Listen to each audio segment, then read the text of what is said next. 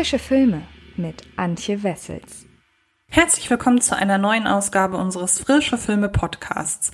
In dieser Ausgabe möchte ich ein wenig ausführlicher über das Sportlerdrama Out of Play, der Weg zurück sprechen, in dem Ben Affleck eine seiner besten Leistungen abliefert. Und damit ihr wisst, worum es genau geht, einmal eine kurze Zusammenfassung des Inhaltes. Denn es geht in dem Film um Jack Cunningham, eben gespielt von Ben Affleck, für den in der Highschool damals alles nach Plan lief. Und ähm, er war ein sehr gefeierter Basketballstar und hätte sogar Profi werden können, hat sich aber dann entschieden, dem äh, Sport den Rücken zu kehren und ähm, eben einfach einen anderen Weg in seinem Leben einzuschlagen. Ähm, und so mögen seine glorreichen Tage lange vorbei sein, aber wie sich herausstellen soll, sind sie keineswegs vergessen, denn Jahre später erhält er das Angebot, das erfolglose Basketballteam seiner alten Universität zu trainieren. Und ähm, Jack nimmt diese Herausforderung widerwillig an und überrascht dabei niemanden mehr als sich selbst, denn er ist schwer alkoholkrank und ähm, aus diesem Antrieb heraus ähm, ja, beginnt er eben dieses Team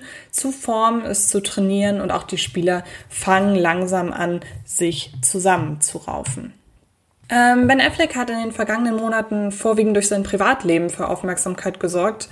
Alkoholismus, Scheidung und ähm, vor wenigen Tagen wurde er dann erstmals mit seiner neuen Liebe gesichtet. Auch seine persönlich bedingte Rollenabsage als Batman rollte seine Suchtprobleme noch einmal auf. Mittlerweile versteckt sich der 47-jährige Kalifornier nicht mehr, sondern geht ganz offen mit seinem gesundheitlichen und persönlichen Problem um. Dazu passt auch die Annahme der Hauptrolle im Sportlerdrama Out of Play Der Weg zurück. Und Regisseur Gavin O'Connor ist selbst ein sehr guter Freund von Affleck und hat nach dem kühlen Thriller The Accountant ihn nun ein weiteres Mal in einer Rolle besetzt und ihm diese Rolle auch mehr oder weniger auf den Leib inszeniert definiert. In diesem Fall ist das die Rolle des alkoholabhängigen, jedoch durch den Basketballsport ins Leben zurückfindenden Bauarbeiters und Trainers Jack. Für die Verkörperung dieses kantigen Charakters, der regelmäßig sein ihn liebendes Umfeld vor den Kopf stößt und dessen Leben immer wieder von Rückschlägen geprägt ist, musste sich Affleck am Set auch seinen eigenen Dämonen stellen. Und genau dieser persönliche Bezug zur Materie ist es, der Out of Play der Weg zurück zu einer bemerkenswerten Intimität verhilft,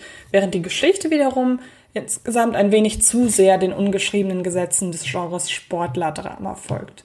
Es sind die typischen Bilder, die Gavin O'Connor zur Beschreibung seines Charakters nutzt. Noch vor Einblendung des Filmtitels, im Original heißt der Film The Way Back, sehen wir Jack, wie er sich noch vor Antritt seiner Arbeit auf dem Bau heimlich klaren Alkohol in seinen Thermokaffeebecher füllt. Als er nach Hause kommt, konfrontiert ihn seine Schwester mit einem Anruf seiner getrennt lebenden Ex-Frau, die sich Sorgen um seinen steigenden Schnapskonsum macht und auf die Ansage, Jack trinke ja längst nicht mehr bloß ein Feierabendbier am Tag, wie der zunehmend gereizte Mann es von sich selbst behauptet, reagiert er mit einem körperlichen Wutausbruch. Als Zuschauer weiß man sofort, worin das Problem dieses Mannes besteht, der es auch von seinen Liebsten immer schlechter verstecken kann. Die Anfrage als Trainer für sein ehemaliges Basketballteam zu arbeiten wirkt da passenderweise wie der dringend benötigte Lichtblick. Zunächst sogar im wahrsten Sinne des Wortes und schließlich trainiert er an seiner ehemaligen Alma Mater ein römisch-katholisches Team, das normalerweise von einem Pater auf die Wettkämpfe vorbereitet wird. Doch Gavin O'Connor und sein Co-Schreiber Brad Inglesby, die man unter anderem von Run All Night kennt, locken einen auf eine falsche Fährte. Mit insbesondere in den USA weit verbreitetem Christenkitsch hat Out of Play nämlich nichts zu tun. Wir erinnern uns an Filme wie Die Hütte, ein Wochenende mit Gott oder keine Ahnung, Himmelskind. Also es gab da ja durchaus so einiges.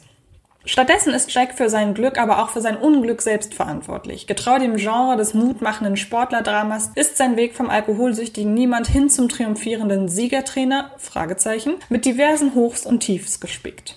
Und aufgrund der mitreißenden Leistung des sichtbar mit dem Thema vertrauten Ben Affleck ist es fast schade, dass sich Gavin O'Connor die meiste Zeit über vor allem dem Sport zuwendet. Hat Jack nämlich erst einmal als Trainer angeheuert und dabei auch seinen alten Ehrgeiz wiederentdeckt, dringt das Skript tief in die Basketballthematik ein erklärt Fachbegriffe, veranschaulicht bestimmte Spieltechniken und reißt auch die privaten Hintergründe einiger Spieler an. Leider bleiben die Macher bei den Teenagern jedoch allzu sehr an der Oberfläche. Nur vereinzelt pickt sich O'Connor einzelne Schützlinge von Jack heraus, um so hin und wieder auch der Mannschaft ein persönliches Gesicht zu geben.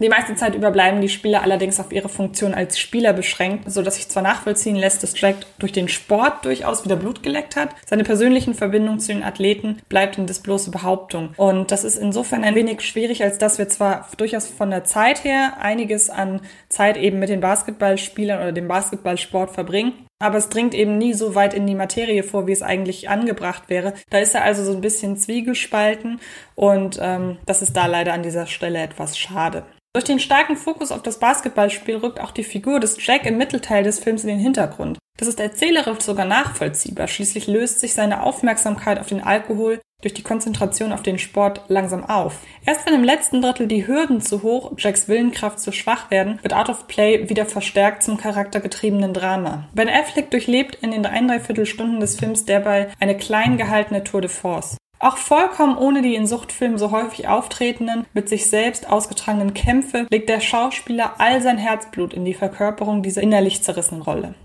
Selbst in den Momenten des größten Triumphs hält sich Jack zurück, wissend, dass es jederzeit wieder anders sein könnte.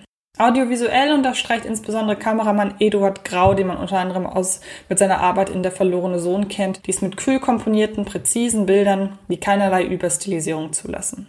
Out of Play, der Weg zurück, ist ein unaufgeregter Film, dessen dramaturgischer Ablauf sich zwar erahnen lässt, wenn man zuvor auch nur irgendeinen Film dieser Couleur gesehen hat.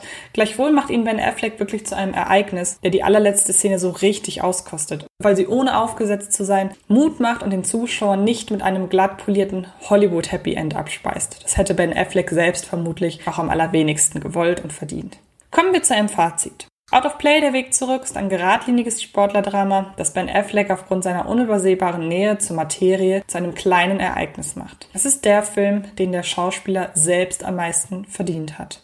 Ihr könnt Out of Play, der Weg zurück, ab sofort in den deutschen Kinos sehen. Ab sofort bedeutet in diesem Fall ab dem 23. Juli. Er sollte bereits vor der Corona-Krise in die Kinos kommen. Ich hoffe also, dass er zumindest in ein paar Lichtspielhäusern zu sehen sein wird. Wer sich nicht nur für ähm, Out of Play interessiert, sondern auch noch für weitere Filme, die in dieser Woche in die Kinos kommen, dem lege ich die neue Ausgabe von Frische Filme an die Hand, die ihr bei YouTube auf dem Fred Carpet Kanal sehen könnt. Alles weitere zu Filmen, die ich in der Sendung nicht besprochen habe, aber die trotzdem Aufmerksamkeit bekommen sollen, zum Beispiel weil sie bei Sky starten, wie Bad Education, die hören sich doch gerne die anderen Ausgaben dieser Woche von unserem Podcast an.